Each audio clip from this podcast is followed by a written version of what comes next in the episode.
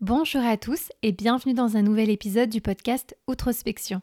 Ici Anissa et si vous ne me suivez pas encore, n'hésitez pas à me rejoindre sur Instagram at outrospection.lu pour un maximum d'authenticité au quotidien.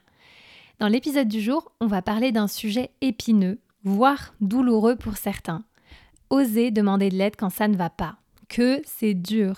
Et justement, j'avais envie de vous partager les peurs qui sont souvent à l'origine de nombreux blocages, mais aussi mes pistes de réflexion pour dépasser ces peurs et oser demander une aide extérieure.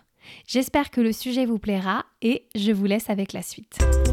Bonjour et bienvenue sur Outrospection, le podcast qui te sort de ta tête et qui t'ouvre aux autres.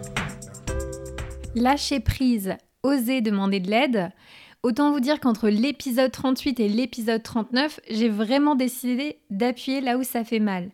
Et je dois avouer que j'avais envie de questionner mes blocages parce que je sais qu'on est nombreux à les partager.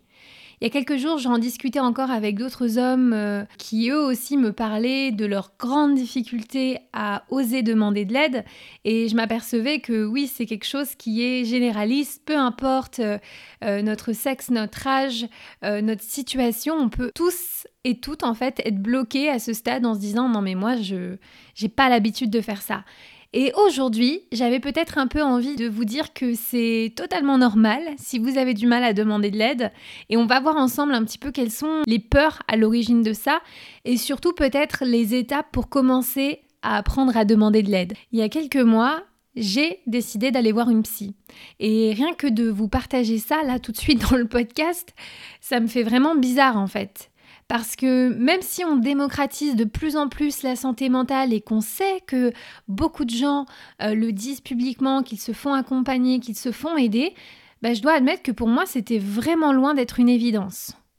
Et euh, je pense que d'autres personnes se reconnaîtront, mais parfois, au travers de nos éducations, des modèles qu'on a pu avoir, comment on s'est construit, euh, il y a des fois peu de place en fait pour euh, les émotions, peu de place pour le doute, peu de place pour des moments de vulnérabilité et on a tendance peut-être à penser à tort au regard de cette éducation que finalement c'est le modèle par défaut et qu'on doit le suivre et qu'on doit fonctionner avec ça. Moi je sais que par exemple j'ai été élevée par mon père, euh, j'étais entourée de garçons, j'ai beaucoup de frères et au final euh, quelque part autour de moi, il y a eu cette énergie. Vous savez, on a un peu nos énergies en tant qu'être humain, femme et homme, yin, plus dans la douceur, la lenteur.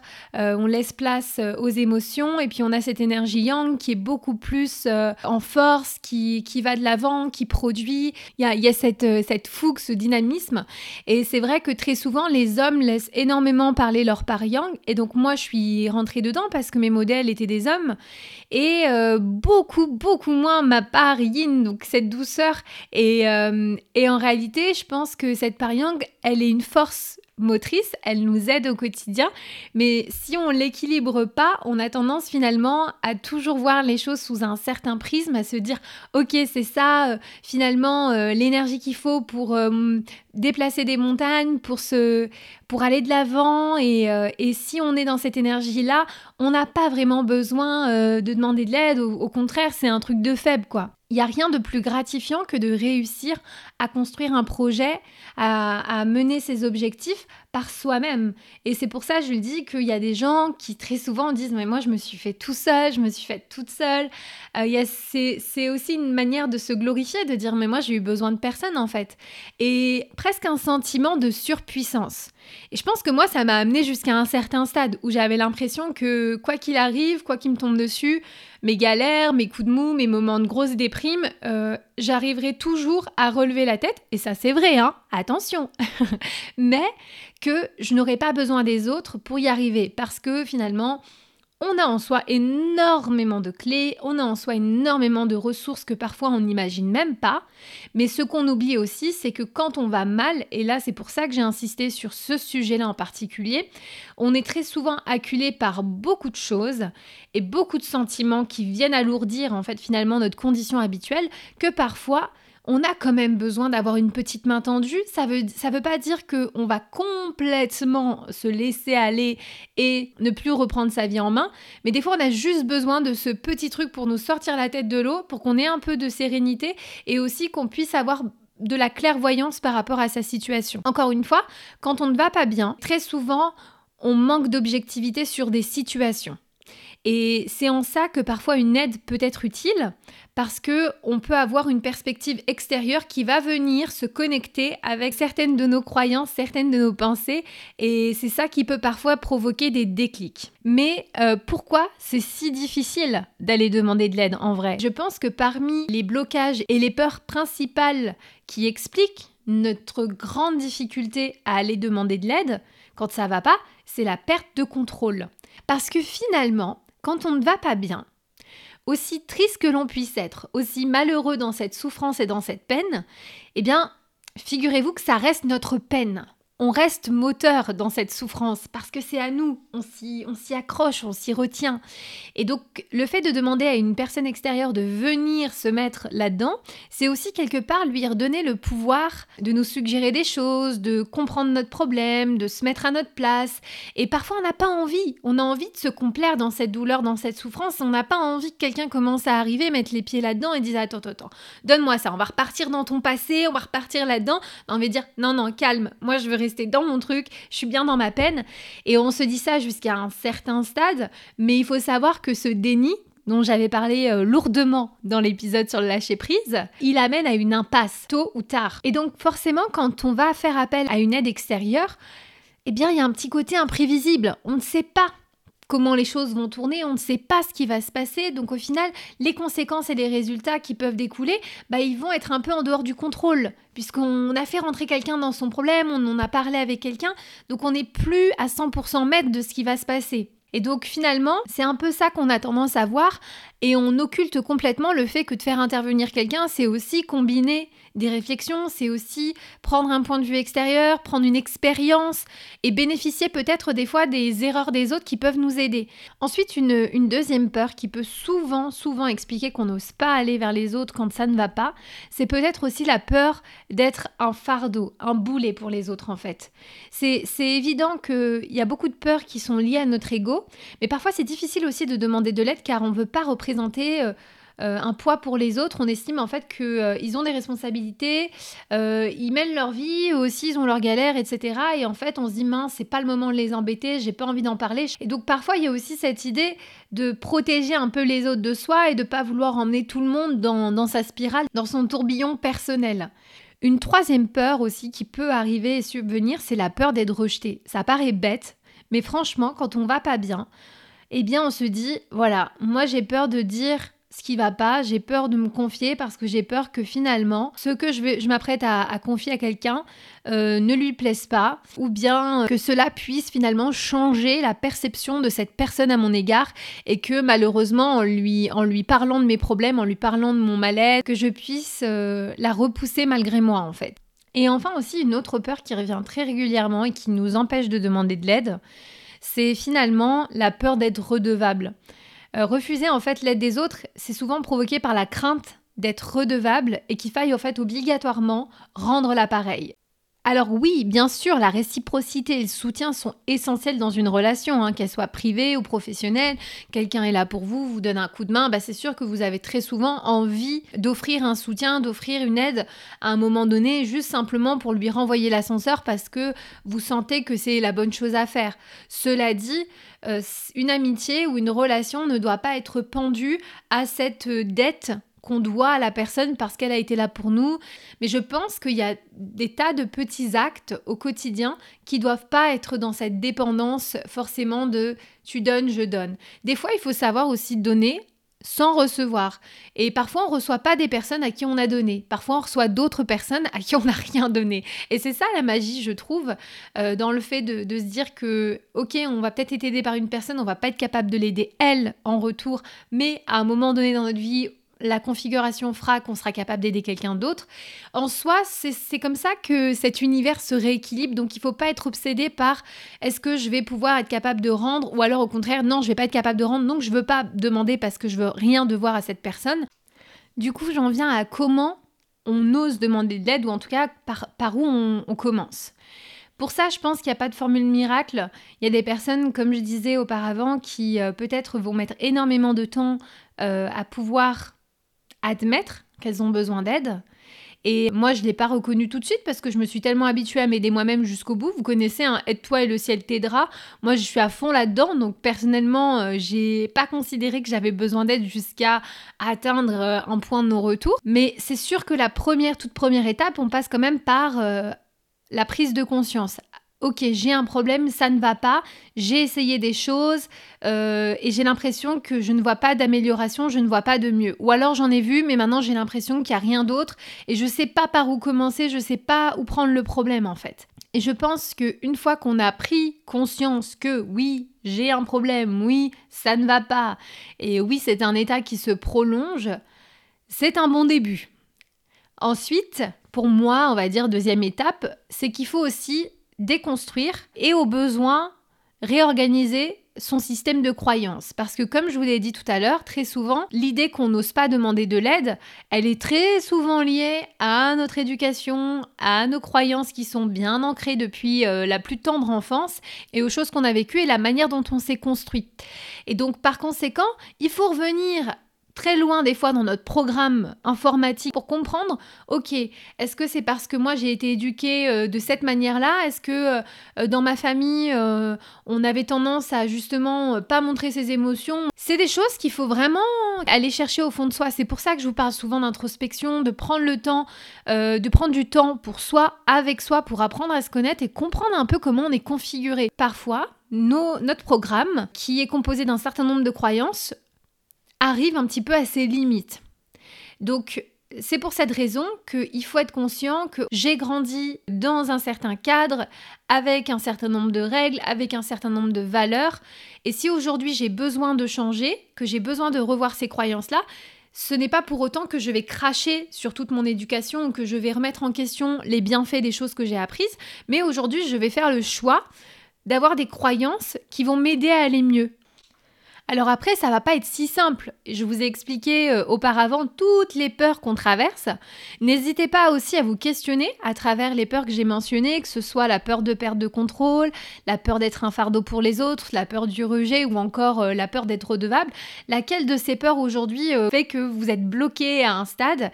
Parce qu'il faut savoir que beaucoup, beaucoup, beaucoup de nos peurs sont irrationnelles en fait. Elles sont une projection de notre esprit sur un futur potentiel qui, à l'heure actuelle, n'existe pas de situations et de scénarios qui n'existent pas et qui finalement nous empêchent d'agir dans le présent. Et ça, il faut que vous en soyez conscient de la même manière que là, je vous parle avec un petit peu de recul, mais quand j'étais face à ça, non, en fait, je me suis pas questionnée à aucun moment sur mes peurs parce que j'ai pas, j'avais pas conscience que mes peurs pouvaient expliquer mon blocage. Peut-être que dans le fond, je me disais oui, c'est bien de demander de l'aide parce que moi-même, je suis la première à vouloir en offrir aux autres et j'apprécie aider les autres. Mais à aucun moment, je me disais peut-être que je peux être bloquée à la barrière là. En fait, il y a la barrière des peurs et en fait, c'est ça qui fait que je vais pas de l'avant. Donc encore une fois, on re-questionne ses croyances limitantes, on prend aussi conscience des peurs qui nous bloquent, parce que c'est ça aussi qui, euh, une fois qu'on a accepté, peut faire qu'on passe pas à l'action. Et puis, euh, je, donnerai un petit peu comme euh, troisième étape qui va un petit peu de pair avec ça, c'est aussi d'identifier quels vont être les meilleurs systèmes de support pour pouvoir demander de l'aide. Il y a des personnes qui ont cette chance euh, incroyable d'avoir euh, une famille euh, ultra bienveillante, énormément à l'écoute, énormément dans la tolérance, etc. Et il y a des gens qui se construisent avec des schémas familiaux qui sont complètement dysfonctionnels, chaotiques. il y a des personnes qui sont beaucoup entourées, qui ont beaucoup d'amis, qui se sentent très seules. Il y en a aussi qui ont très peu et qui ont les bonnes personnes autour d'elles. Mais il faut aussi prendre conscience que n'importe quel système de support tant qu'il est adapté pour nous, il est totalement valable.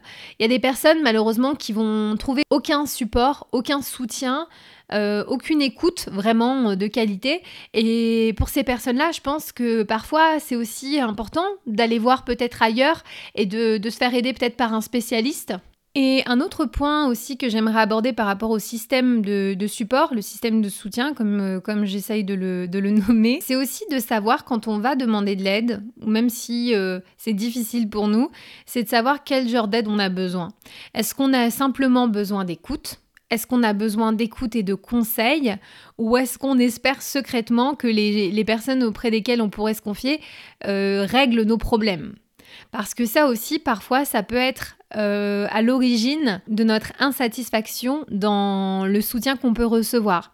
Parfois, on se voile un peu la face et c'est tellement difficile à faire comme travail qu'on espère on va dire encore une fois secrètement, que euh, si on se confie à quelqu'un, la personne, elle efface presque tous euh, les sentiments de malaise et qu'elle puisse solutionner le problème dans sa globalité. J'aimerais clarifier les choses. Demander de l'aide, c'est pas forcément mettre dans les mains d'une autre personne le fait de régler notre, situation ou notre problématique quand ça ne va pas. Demander de l'aide, c'est s'offrir une chance peut-être de bénéficier d'une écoute de qualité, c'est peut-être euh, être rassuré par rapport à des peurs qu'on peut avoir, entendre d'autres expériences, d'autres histoires qui peuvent aussi nous permettre de nous réconforter parce qu'on se dit ok, je suis pas seule là, là-dessus, j'en ai, parlé à d'autres personnes et j'ai l'impression ça m'apporte aussi une certaine euh, réassurance. Mais ça, il faut que vous l'identifiez en fonction de votre situation parce que euh, c'est aussi ce qui peut faire que vous vous tourniez vers le meilleur système pour vous. Il y a des personnes qui sont très bonnes en écoute, il y en a d'autres qui sont bonnes en écoute et qui ont aussi cette intelligence émotionnelle qui peut vraiment vous aider à mettre le doigt sur des choses qui vont vous faire progresser et vous permettre d'aller de l'avant. Et puis il y en a certaines qui sont juste pas bonnes là-dedans en fait, qui peuvent être des super amis hors contexte, qui peuvent être, euh, euh, on va dire, euh, bien sur tous les autres points, mais qui sont peut-être pas toujours adaptés à écouter les autres. Et je pense que plutôt que de s'acharner à vouloir reprocher à quelqu'un, voilà, tu m'as pas écouté, tu sais pas comment faire, etc. C'est bon, maintenant je me confie à personne, c'est fini, nanana. Simplement d'essayer d'identifier chez les personnes qui vous entourent ce que finalement vous recherchez à travers euh, leur aide.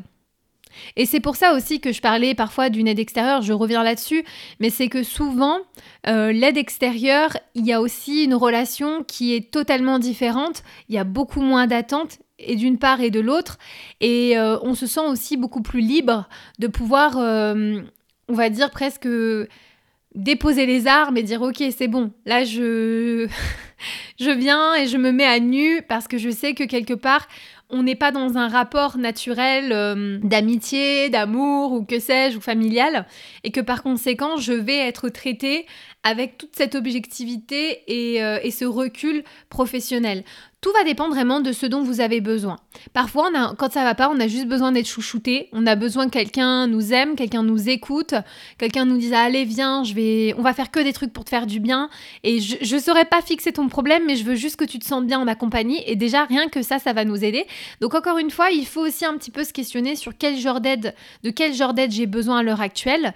Et si vous savez pas trop et que vous avez du mal à en parler aux proches, eh bien encore une fois, songez à la, solution d'un professionnel externe, un spécialiste.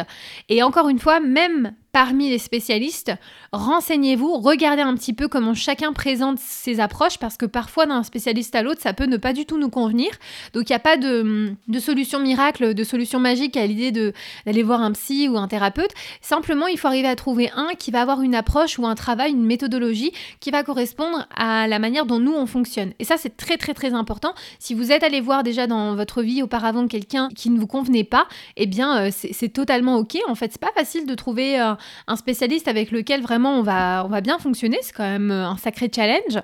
Et si euh, vous êtes tombé sur des, mm, des, praticiens, on va dire des, des, des, professionnels qui avaient une approche qui vous correspondait pas, eh bien n'hésitez pas à, à, tester d'autres formes de thérapie, à tester d'autres formes d'écoute et d'aide parce que finalement euh, l'idée c'est simplement de trouver ce qui va nous correspondre à nous. Enfin, la dernière étape qui semble évidente mais par laquelle il faut aussi passer, c'est oser formuler sa demande en fait, oser dire aux autres qu'on a besoin d'aide, oser rechercher cette aide et euh, ça, euh, ça se fait euh, progressivement évidemment. Il faut aussi peut-être le faire dans les bonnes conditions.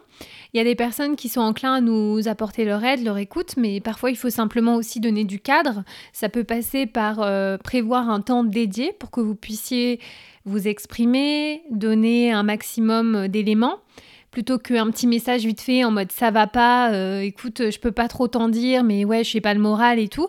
Parfois, c'est compliqué quand on donne que ces éléments-là à quelqu'un pour vraiment nous aider. Donc, pourquoi pas proposer quand ça ne va pas à une personne de venir vous voir ou euh, de vous retrouver dans un café ou aller manger ensemble et donner l'agenda, donner l'agenda du rendez-vous pour que ce soit clair pourquoi est-ce qu'on se voit parce que euh, comme je dis souvent les gens si vous ne leur donnez pas un petit peu euh, des éléments ou si vous leur dites pas que vous avez besoin d'aide ou que vous avez envie d'être écouté, bah peut-être eux ils viennent aussi à la tête pleine de leurs problèmes, la tête pleine de, de leurs préoccupations personnelles et parfois ils pourront pas vous offrir euh, ce que vous attendez. Donc il faut aussi être capable de formuler clairement le besoin. C'est pour ça, encore une fois, qu'avec quelqu'un d'extérieur comme un, professionnel de santé, c'est un petit peu plus simple parce que le cadre est clair.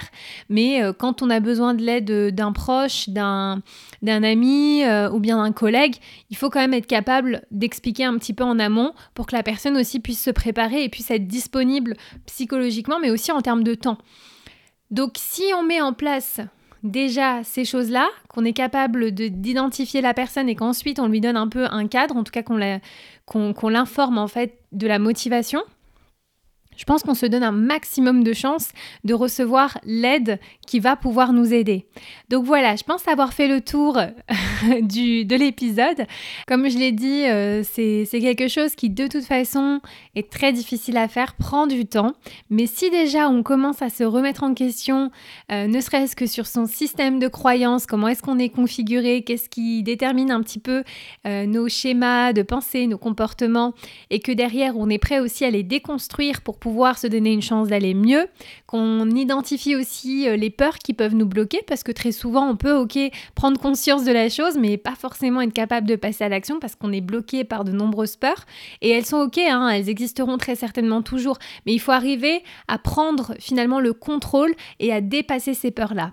Et euh, évidemment, comme je vous expliquais, trouver le bon système de support, être capable aussi de donner une opportunité euh, à une personne de nous aider dans les bonnes configurations, dans les bonnes conditions, et aussi être capable aussi d'identifier de quel type de soutien on a besoin. Encore une fois, ça, peut différer en fonction euh, de la situation, en fonction de la peine, de la souffrance. Donc voilà, tout ça c'est très important. Et je pense qu'une fois qu'on est passé à l'action, qu'on a osé le faire une fois, eh bien ça ouvre la porte pour de prochaines opportunités. C'est pour ça aussi que même si je pensais que j'aurais jamais été capable d'en parler publiquement, le fait d'avoir été capable d'aller voir une fois la psy, j'y suis retournée plusieurs fois après, mais au moins cette première fois où j'ai dit ok, leçon d'humilité, j'accepte mes limites, j'ai besoin d'aide, me donne aujourd'hui cette force et ce courage en fait d'en parler et peut-être euh, de vous donner aussi euh, des pistes, euh, de peut-être déclencher certaines prises de conscience et peut-être vous aider vous aussi à, à, essayer de comprendre pourquoi vous avez tant de mal à le faire et de pourquoi pas aussi changer ça si ça peut vous aider à aller mieux. En tout cas, j'espère que l'épisode vous aura plu, pourra peut-être vous aider, qui sait. On se retrouve la semaine prochaine pour le dernier épisode de la saison 2 du podcast Outrospection. Je compte sur vous, j'espère que vous serez au rendez-vous et d'ici là, prenez soin de vous. Hey, si vous êtes encore là, merci beaucoup pour votre écoute. J'apprécie énormément. Si vous avez aimé cet épisode, n'hésitez pas à le partager autour de vous pour donner plus de visibilité au podcast. Si vous souhaitez me contacter, vous pouvez m'écrire sur Instagram ou sur LinkedIn, ou mieux encore, vous pouvez vous abonner à ma newsletter sur le site outrospection.lu pour recevoir votre dose mensuelle d'inspiration, de motivation et connaître les derniers épisodes. Merci et à bientôt